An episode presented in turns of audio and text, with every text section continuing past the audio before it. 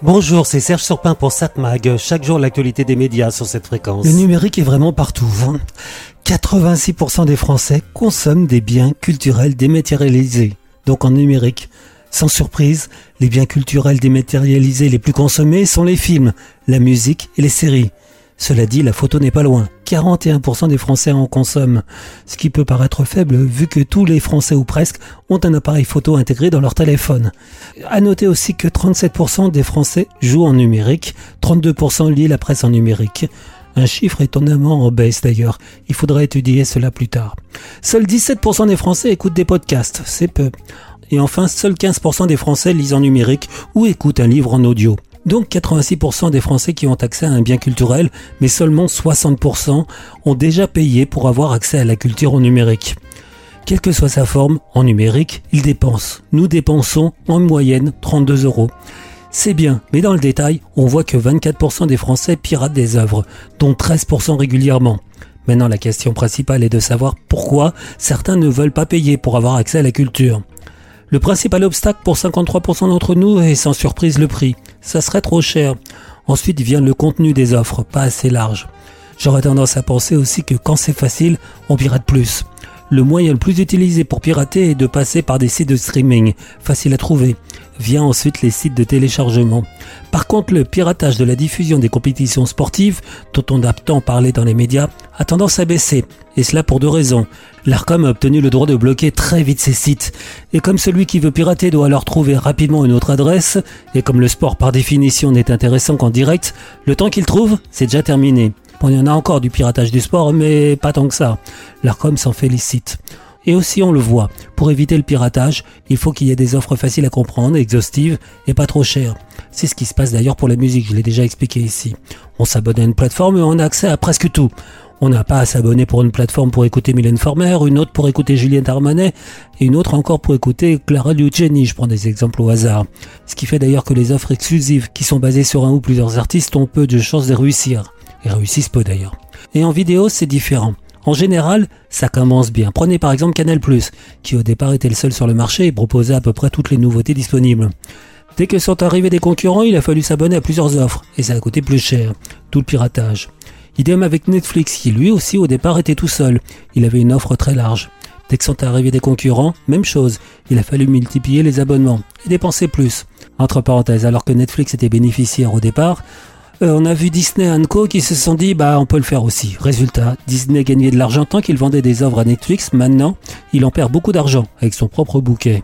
Conséquence, les bouquets sont obligés d'augmenter leurs tarifs. Et les gens font des choix, ils se désabonnent ou passent d'un bouquet à l'autre. Pour éviter cela, Disney, Netflix et les autres proposent des abonnements moins chers avec de la publicité, c'est ce que l'on appelle de l'AVOD.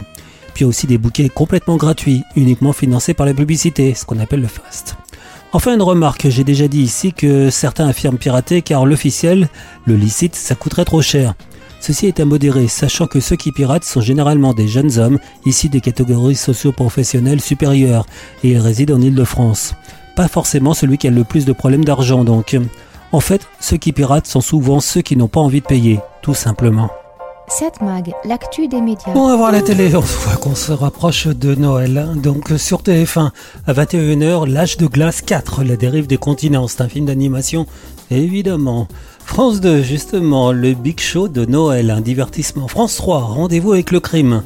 Téléfilm policier avec Ariel Mallet et Sophie de Furst. En Bretagne, un policier sous couverture débarque dans son village natal et enquête sur une série de morts suspectes qui frappent les clients d'une agence de rencontre. Euh, oui, ça c'est pas très Noël. Alors Jeanne, qu'est-ce qui vous amène?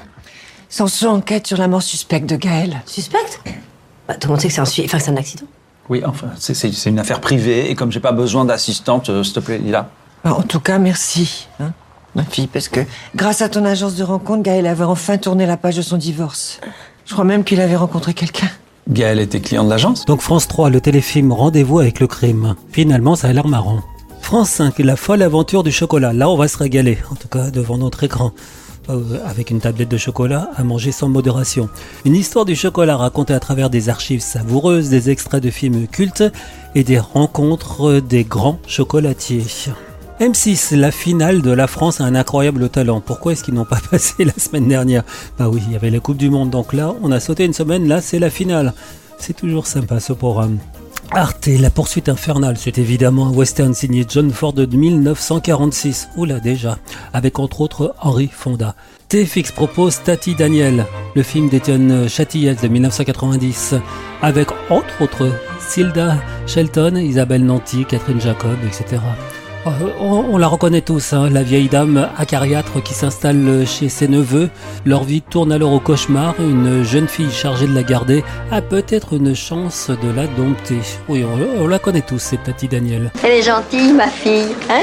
Oui, mais qu'est-ce qu'elle y aide Mais j'aurais tendance à vous conseiller de regarder ce soir sur Canal+, en attendant Bojangles. C'est un film de Régis Roissard de 2022, avec la fabuleuse Virginie Efira et Romain Duris. Dans les années 50, un couple fusionnel fait face aux conséquences d'une vie attentiste et marqué par trop d'insouciance face aux mots de l'épouse. Dis papa, elle est malade maman Ni plus ni moins que la plupart des gens. Tu sais, les grands sont tous un peu malades. Hein.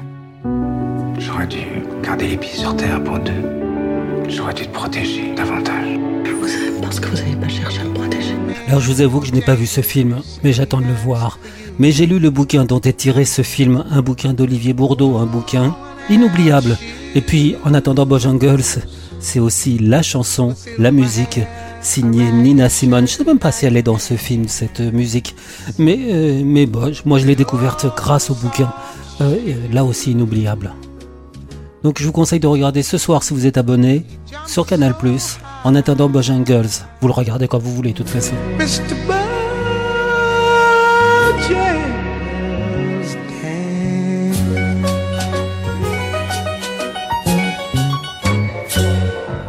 Cette mag, l'actu des médias.